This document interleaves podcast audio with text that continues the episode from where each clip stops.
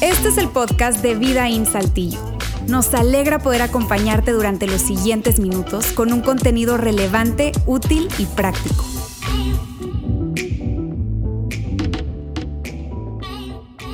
Amigas, amigos, gracias por acompañarnos hoy en esta segunda parte de nuestra serie navideña, eh, esta serie que hemos titulado La razón de la celebración. Especialmente si estás aquí por primera vez o has venido un par de ocasiones a vida y no, no sueles venir con frecuencia, eh, gracias por acompañarnos, es un placer tenerte con nosotros. Eh, y decía, esta serie es una serie navideña. Es una serie que, si te pareces un poco a mí, hablando del concepto de Navidad, a mí me encanta esta temporada. Hay uno que otro Grinch, ¿verdad? Y yo creo que todos tenemos nuestro momento de Grinch. Ya no queremos más champurrado, tamales, eh, caos familiar, regalos, gastos. Pero en general la, temporada es una temporada, aparte nostálgica, súper padre, eh, que disfrutamos mucho, pero creo que al mismo tiempo nos plantea una oportunidad para hablar de, de, qué se trata, de qué se trata este asunto de la Navidad. Y solo como a modo de cultura general, yo hice la tarea de volver a indagar de dónde viene esa palabra, Navidad. Y esa palabra viene de una palabra latina tardía eh, y es nativitas o natividad. Eso no es otra cosa sino nacimiento, nacimiento y por eso es que se llama esta temporada de Navidad, nacimiento en este caso de Jesús. Y como en Vidaín somos obsesionados en, preguntarnos los porqués, eh, esta serie trata precisamente de eso, de preguntarnos por qué. ¿Por qué tanto asunto, aspaviento? ¿Por qué celebramos? ¿Por qué? ¿Cuál es la razón de la celebración? ¿Por qué celebramos el nacimiento de Jesús? ¿Por qué vino al mundo? ¿Para qué vino al mundo? ¿Cuál es la razón de que Jesús haya decidido nacer, como tú y yo conocemos esa historia, en un pesebre, ese nacimiento virginal o esa concepción virginal eh, que nos enseñaron desde niños. Y lo que nos hemos propuesto es entonces durante tres domingos, este es el segundo de tres, responder la pregunta, ¿por qué Jesús vino? ¿Cuál es la razón de la celebración? Si no estuviste la semana pasada, además de animarte a escuchar ese mensaje que compartió Alex Fernández, mi tocayo Alex, eh, yo sencillamente te quiero decir que ya esbozamos la primera razón la semana pasada Alex nos decía, Jesús vino al mundo para bendecir al mundo. Jesús vino para bendecir y por eso celebramos en esta fecha, para bendecir al mundo. Eso no es otra cosa sino hacer del mundo un mejor mundo. Y de hecho, Él terminó ese mensaje desafiándonos a ti y a mí a que como seguidores de Jesús, si somos seguidores de Jesús, nuestro mundo debería ser mejor a causa nuestra. Por eso Él se atrevió a decir que la, la causa o la razón de la celebración eres tú, soy yo. Estamos tan rotos, el mundo está tan roto, que Jesús vino para bendecir al mundo y tú y yo como seguidores debemos ser una bendición. Es decir, tu mundo, tu familia, tu comunidad, mi familia, mi comunidad, mi ciudad, nuestro país debe ser mejor porque nosotros somos seguidores de Jesús.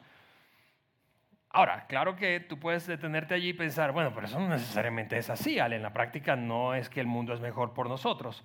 Y eso es una gran pregunta para hacernos, porque entonces quizá no estamos haciendo la chamba. Pero bueno, yo quiero que escuches ese mensaje. Hoy yo voy a compartir la segunda razón por la cual celebramos el nacimiento de Jesús o por la cual Él vino al mundo. Y la segunda razón es que Él vino, te la suelto de una vez, para mostrarnos cómo es Dios. Él vino para enseñarnos cómo es ese Dios del universo, cómo es ese Padre celestial, cómo es Dios y, eso, eso me lleva a una frase que seguramente tú has escuchado. Eh, y, de hecho es una palabra que es equivalente o alternativa para referirnos a Jesús, al nombre de Jesús. Una palabra y que está en muchos villancicos. Emmanuel, ¿has escuchado esa palabra? Emmanuel para referirse a Jesús. Sí, ese nombre alternativo, Emmanuel o Jesús, es Dios con nosotros. Emmanuel significa Dios con nosotros. Él se acercó a nosotros para mostrar la cercanía de nuestro Padre Celestial, del Dios del universo, del Dios Todopoderoso. Y claro que tú y yo hemos crecido no ajenos al concepto de Dios, ni a las características o el carácter de Dios. la inmensa mayoría de los latinoamericanos, probablemente tú seas una excepción, pero la inmensa mayoría de nosotros como latinos, latinos crecimos en, un contexto cultural y familiar religioso, cargado de conceptos de cristianismo, de hecho. Eh, la mayoría probablemente en el seno de una familia católica, ese fue mi caso, ¿sí? Y por lo tanto aprendiendo algunas ideas de cómo es Dios.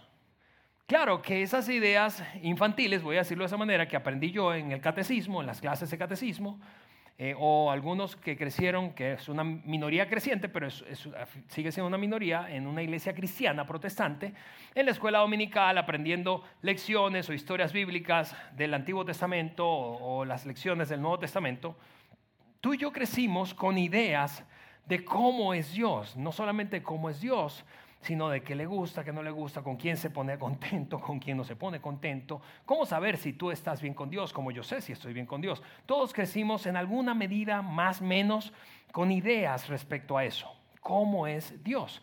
Jesús vino a mostrarnos cómo es Dios. Y digo eso porque estuvo en el centro de su enseñanza. Jesús constantemente, constantemente conectó sus enseñanzas y su acción, su accionar con la naturaleza del Padre Celestial.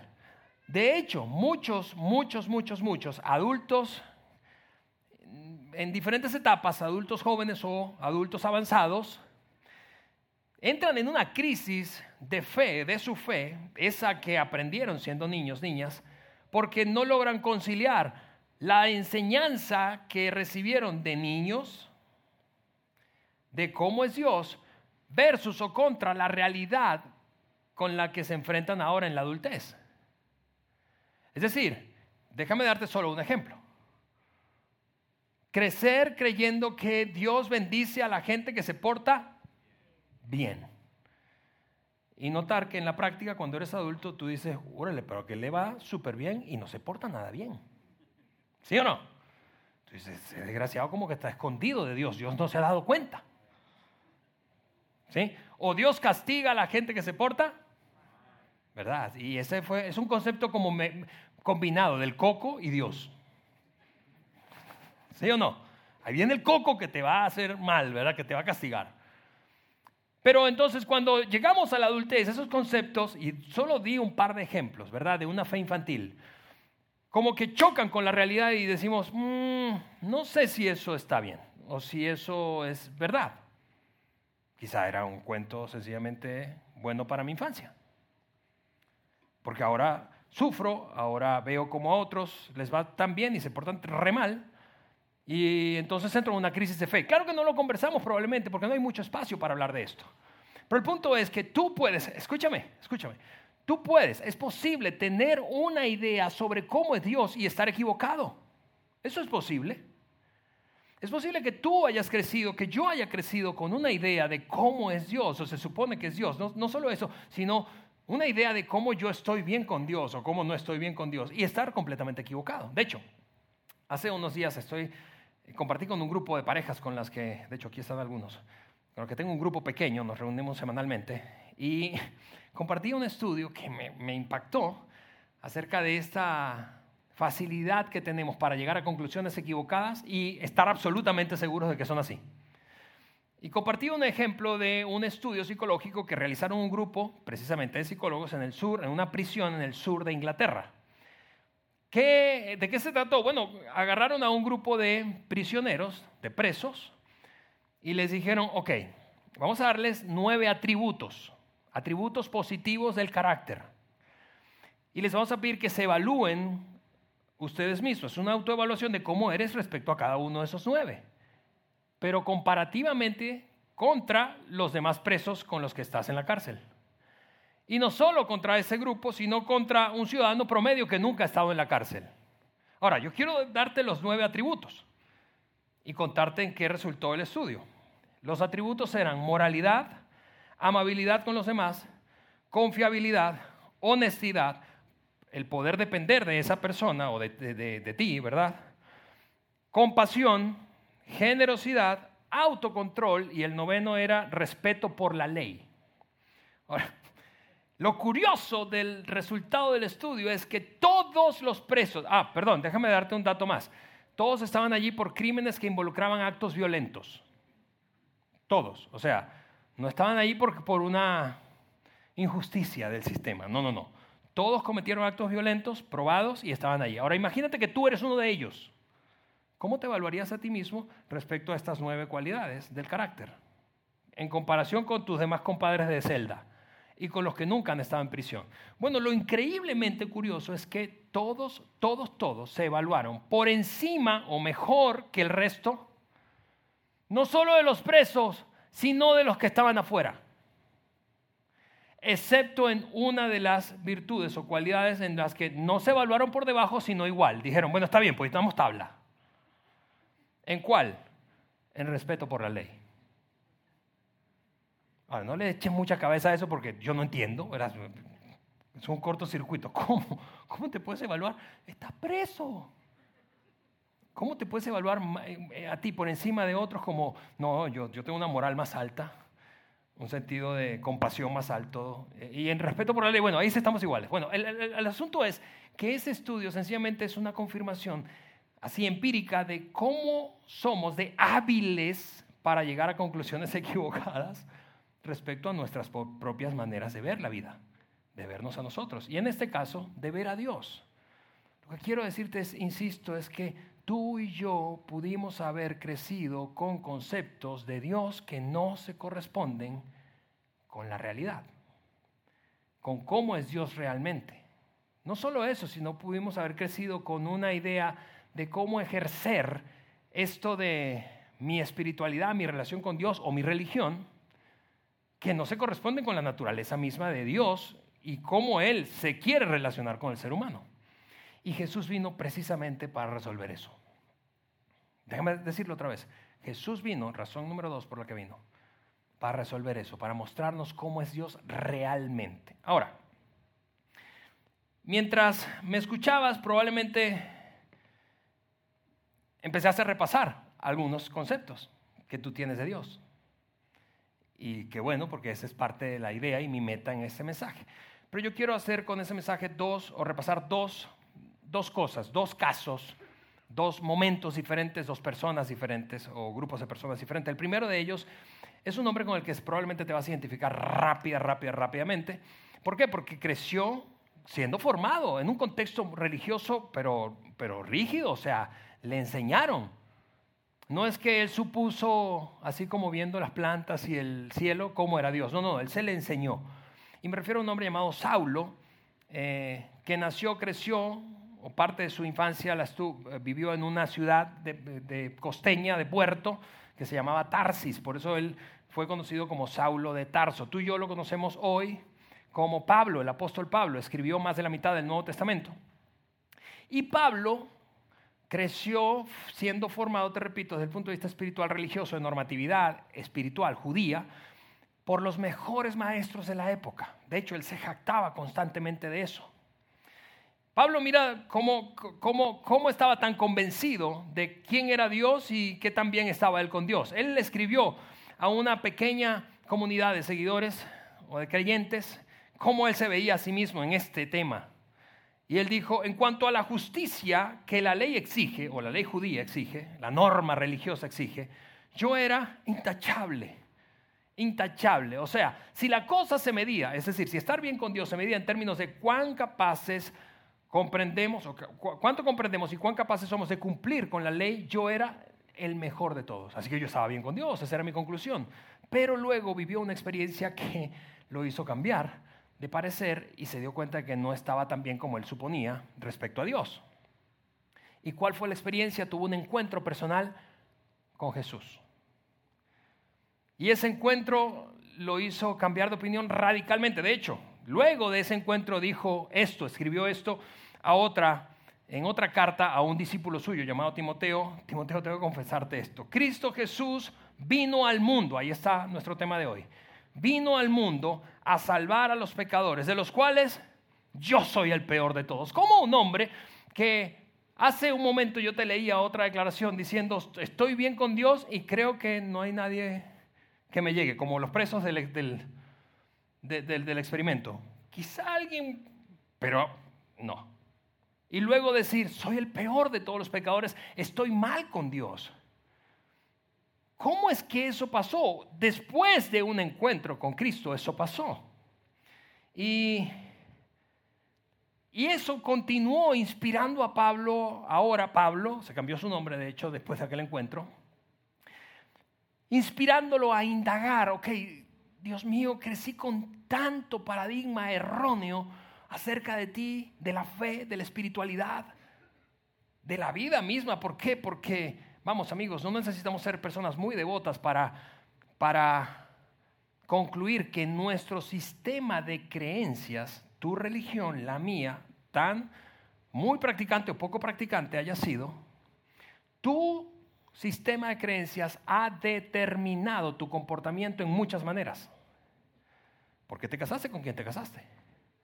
Porque usas el dinero como lo usas. Porque decides como decides, porque priorizas como priorizas, porque muestras compasión a ciertas personas o circunstancias y no muestras a otras. Eso está vinculado al sistema de creencias con el que creciste y con el que yo crecí.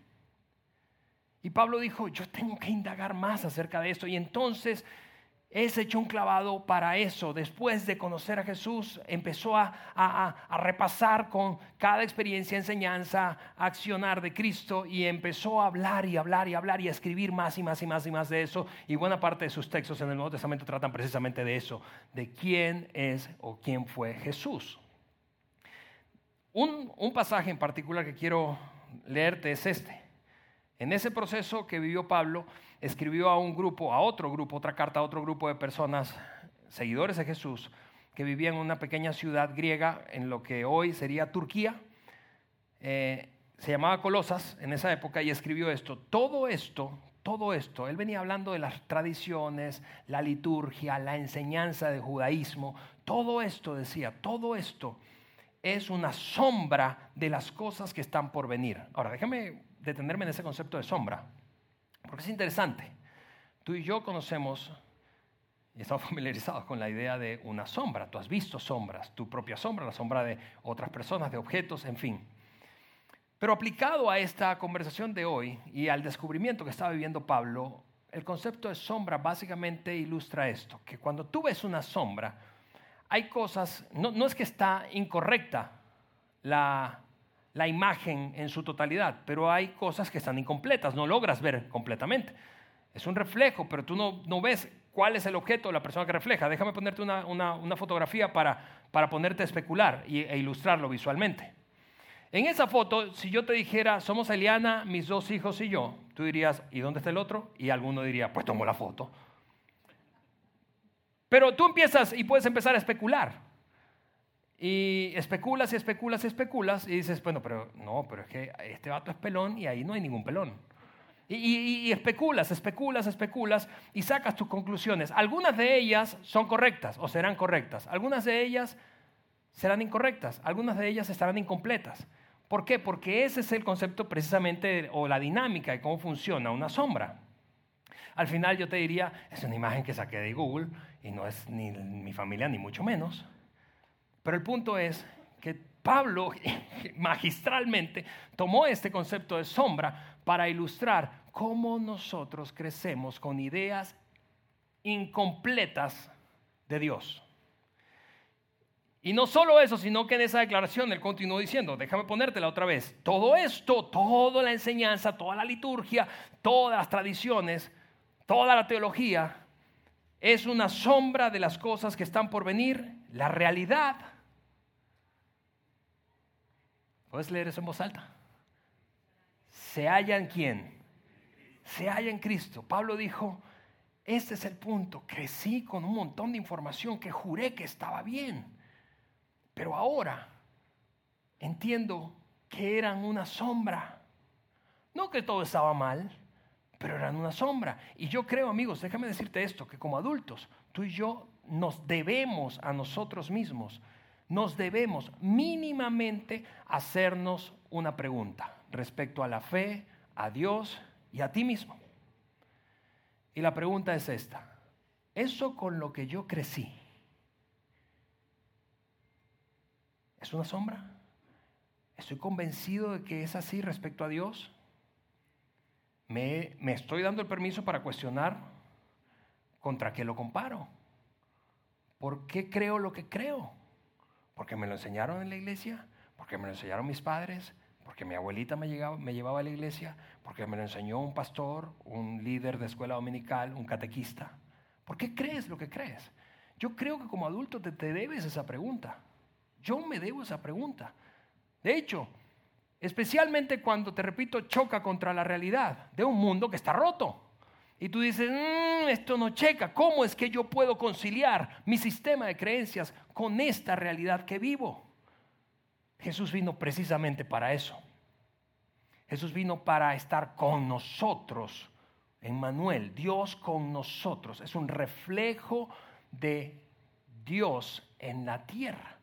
En otras palabras, si tú quieres saber cómo es Dios, si quieres entender por qué actúa como actúa, por qué pasa lo que pasa, por qué tanto sufrimiento, por qué tanta decepción, por qué tus frustraciones, por qué tu capacidad limitada, por qué las, por qué los, los grandes porqués de esas preguntas que son básicamente existenciales se encuentran en Jesús.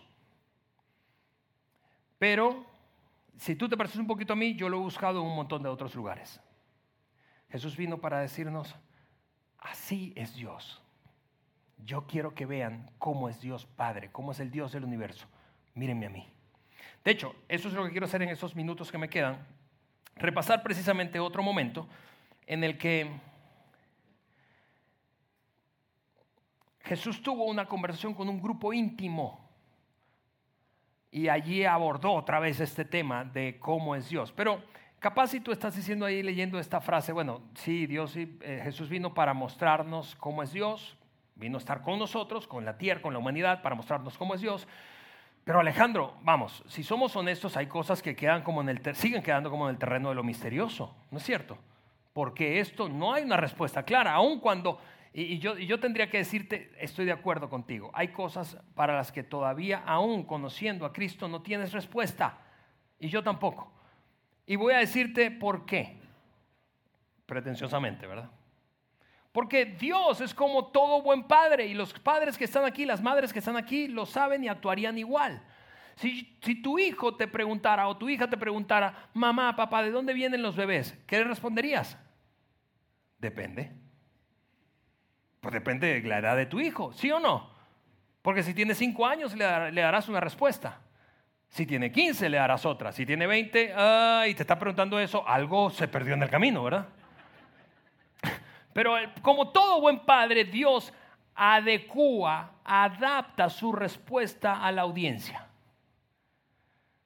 ¿Hay cosas que, que, siguen quedando en un misterio? Sí, porque Dios se adapta a ti, a mí, a nuestra comprensión, para responder lo que tiene que responder. Hay preguntas que tú tienes allí atoradas probablemente, que te repito, caen en el territorio de lo existencial y no tienes respuesta. Bueno, si aún después de buscar a Jesús no tienes respuestas, yo te diría, tranqui, Dios va a adaptar su respuesta a ti en la medida en que avance la vida. Pero si no has buscado a Jesús, estás buscando en el lugar incorrecto.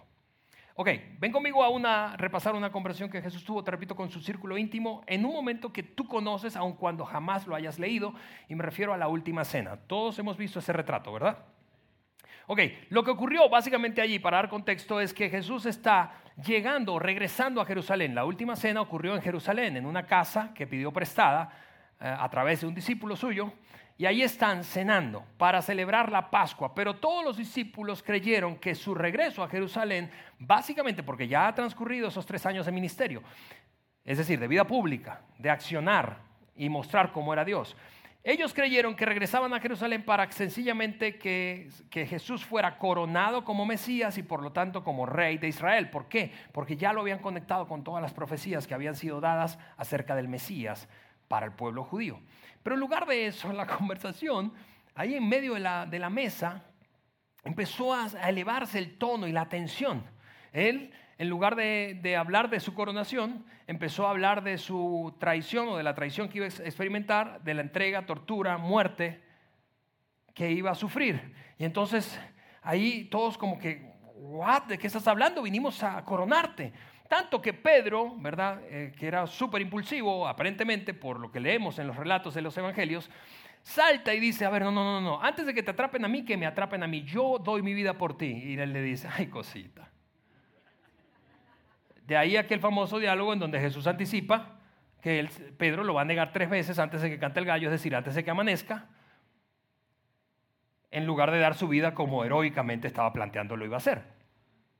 Pero no solo eso, la conversación, te repito, sigue elevándose de tono, ellos están como, no, no, no entendemos mucho esto, y él anticipa la tortura y la traición, de hecho señala al traidor ahí en la mesa, imagínate, cuando dice, este, el, que agarra el pan con el que yo mojo mi plato y se lo entrego es el que me va a traicionar, nadie entendió, todos estaban como consternados, y en algún momento entonces él suelta, en medio de ese ambiente tensionante, conversación candente, dice esto, no se angustien.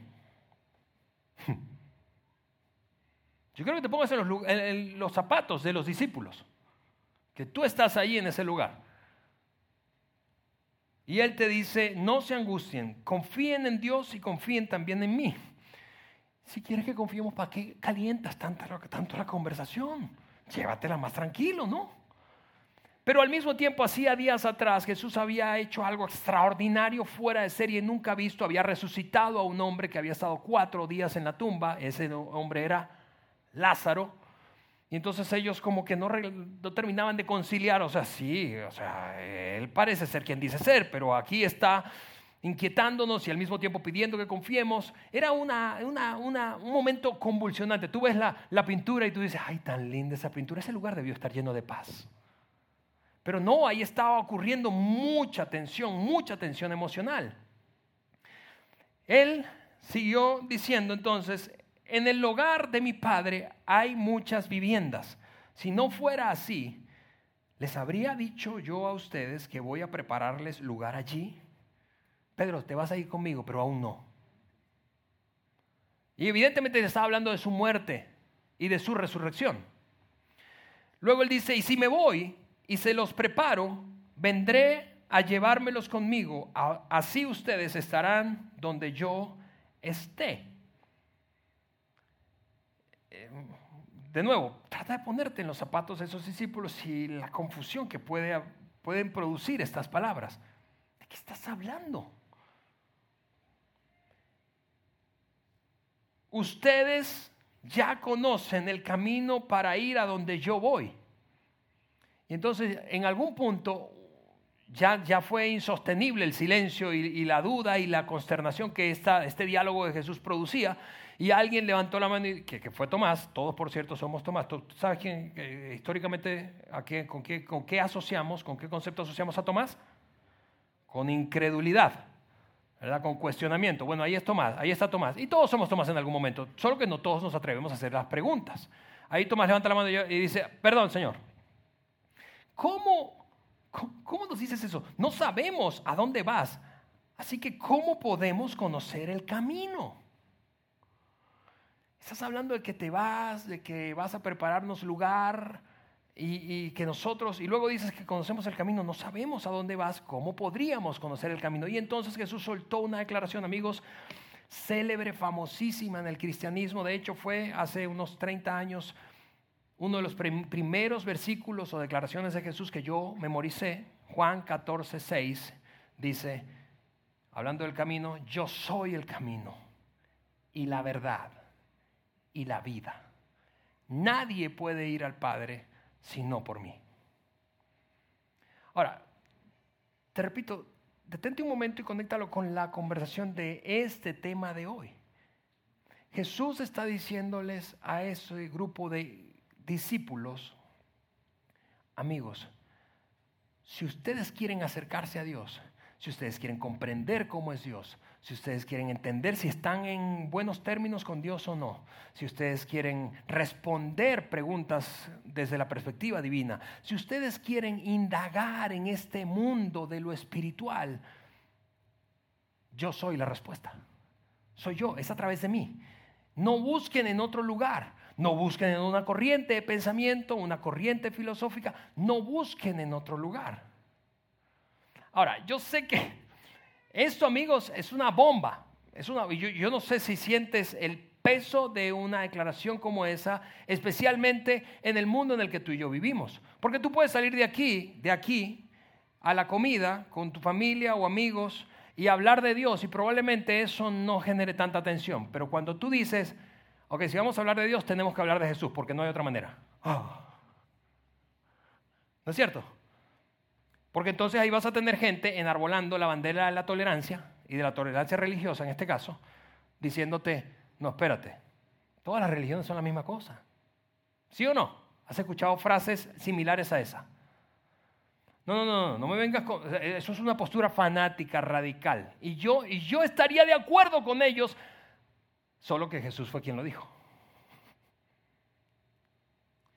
Yo, yo diría como ese dicho popular que tenemos en nuestra cultura, en política y religión, nadie se pone de acuerdo, no te pongas a discutir de eso. Y, y amigos, esto por cierto no es un llamado para que tú vayas ahora a pelear y decirle a todo el mundo que es a través de Jesús y si no, se van al infierno y se van a podrir en el infierno. No, no, no, no. Estoy diciendo que esto creo que es poderoso para tu pregunta, esa pregunta que te debes, esa pregunta que yo me debo. Lo que creo, eso que aprendí respecto a Dios y cómo es Él, respecto a la vida y a esta cosmovisión, la manera de interpretar que tengo de la vida, realmente se corresponde con el Dios verdadero? Si yo quiero responder la pregunta sí, y yo sé que tú quieres responder la pregunta sí, tiene que ser a través de Jesús. Tiene que ser a través de Jesús. De hecho, él siguió diciendo, si ustedes realmente me conocieran, conocerían también a mi Padre. Pero, pero ya desde este momento lo conocen y lo han visto. En otras palabras, si le preguntáramos a Jesús, Señor, ¿cómo es Dios? ¿Cómo es Dios? Él diría, ustedes saben cómo es el Padre porque saben cómo soy yo. Ahora, si tú no sabes cómo es Jesús, y si yo no sé cómo es Jesús, ahí está la tarea. Y con esa tarea nos vamos a ir hoy. Pero antes de irnos, yo quiero sencillamente decirte esto con mucho cuidado, con mucho, mucho, mucho cuidado. Y de hecho no te lo diría, te repito, si no lo, si no lo hubiese dicho Jesús.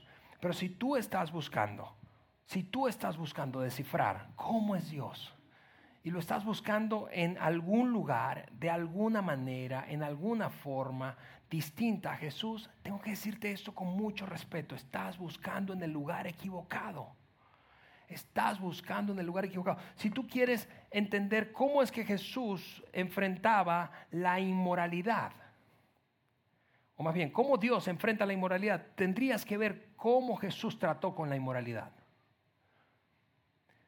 Si, si, quieres saber cómo Dios trata con el prejuicio humano, tendrías que examinar cómo fue el comportamiento de Jesús cuando se, trató del prejuicio y de juzgar a otros. Lo que, está planteado aquí, amigos, de, verdad es, es algo, yo, no sé si a ti te emociona esto tanto como a mí, pero pensar en esta fecha y decir, Señor, sí, vamos a celebrar y la pachanga y todo lo que implica estos días espectacular, ¿verdad? Con familia y chido. Pero, pero aquí hay una razón. Tú viniste para mostrarme cómo es Dios realmente.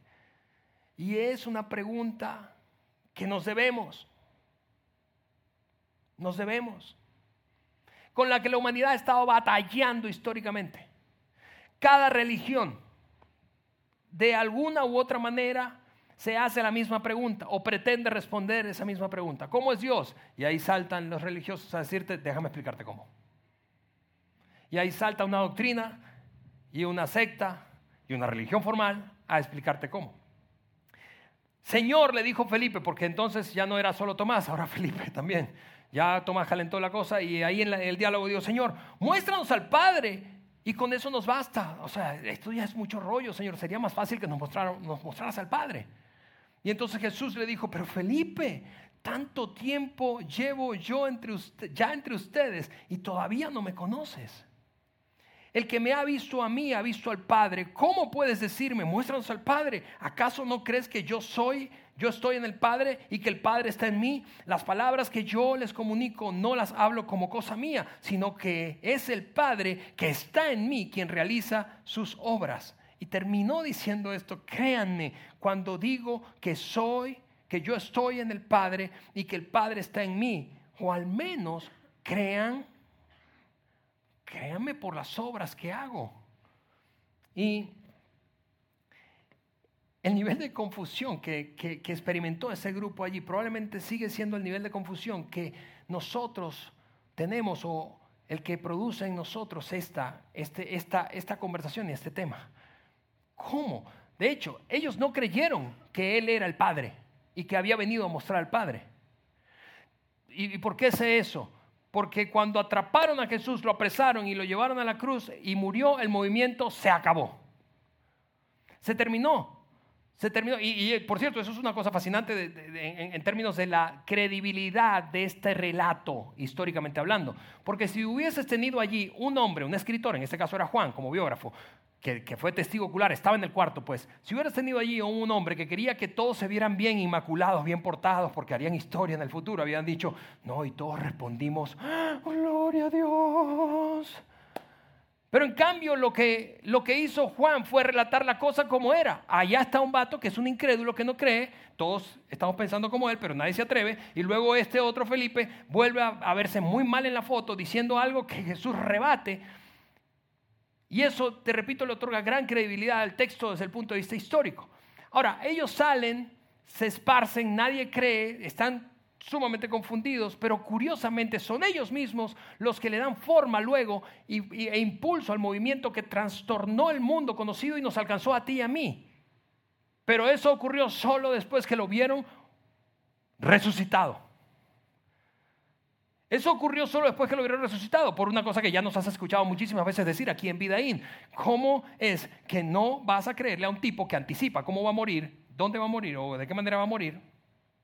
y anticipa que va a resucitar y resucita, tú dices, yo te creo todo lo que tú me digas. Y es por eso que creyeron que Jesús había venido finalmente a mostrarnos cómo es Dios. Por eso si los discípulos estuvieran aquí, además de ese arrebato de honestidad y, para decirnos, sabes que yo no creía, nosotros no creíamos, te entiendo, te entiendo si no crees, te entiendo, te entiendo, entiendo tu lucha de conciliar la realidad que vives con el concepto infantil de Dios con el que creciste y sigues teniendo en tu adultez. Yo te entiendo, te entiendo la confusión que pueda generarte ver un mundo roto y pensar en un, en un Dios bueno. Te entiendo. Entiendo que te creas superior moralmente cuando ves a otro que se porta mal y tú dices como aquellos presos, no, yo, yo estoy mal, pero aquellos están peor. Yo te entiendo, nos dirían, pero además de eso nos dirían, ¿sabes qué? No busques explicar cómo es Dios en tus circunstancias. No hagas eso. No hagas eso porque tus circunstancias van a cambiar. Y lo que hoy es una bendición, mañana puede ser una tragedia. Y si tú conectas tu idea de cómo es Dios con tus circunstancias, déjame decirlo de esta forma, estamos fritos. tendremos una fe fluctuante, infantil. Nos dirían, no busques tampoco responder. ¿Cómo es Dios? En base a tradiciones, porque Dios no es un Dios litúrgico. Liturgia, la manera en que expresamos nuestra fe, especialmente de forma colectiva, en un recinto como este. Vamos, si nosotros trasladamos esto, esto, si tuviéramos una máquina del tiempo y lo trasladáramos al siglo XVII, 1810, en medio de la batalla por la independencia de nuestro país, ¿qué tan relevante podría ser esta liturgia en ese momento? No, dejan, vamos a comprar otras lucecitas y otra máquina de humo para que la experiencia sea padre.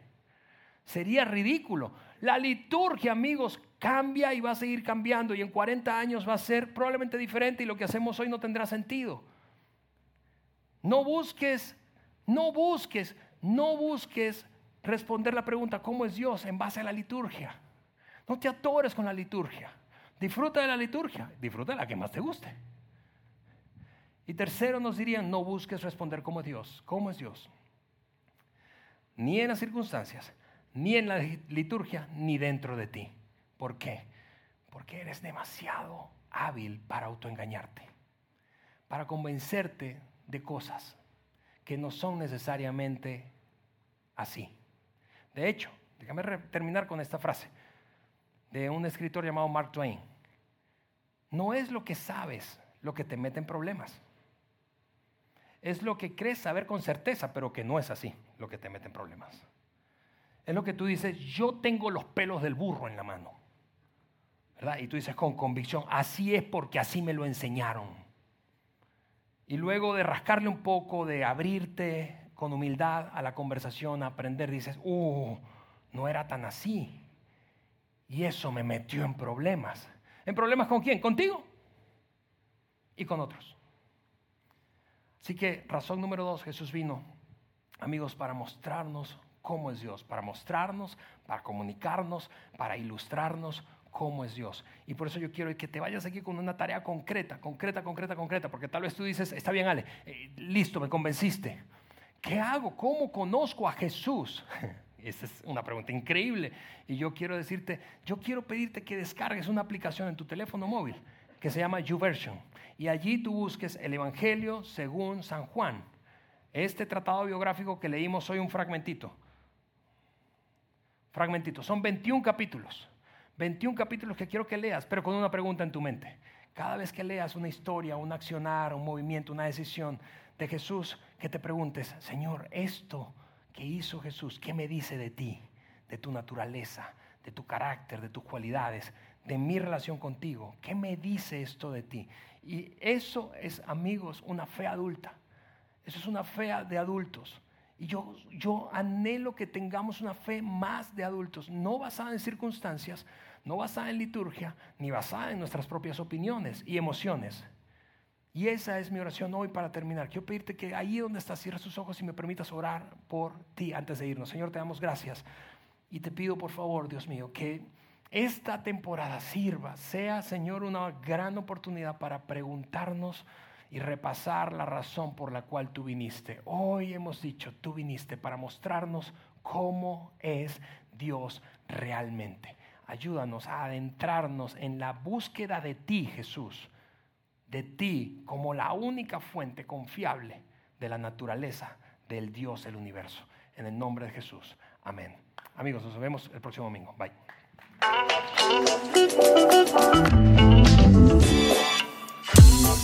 Sigue conectado a los contenidos de Vida en Saltillo a través de nuestro sitio web y de las redes sociales. Muy pronto estaremos de vuelta con un nuevo episodio.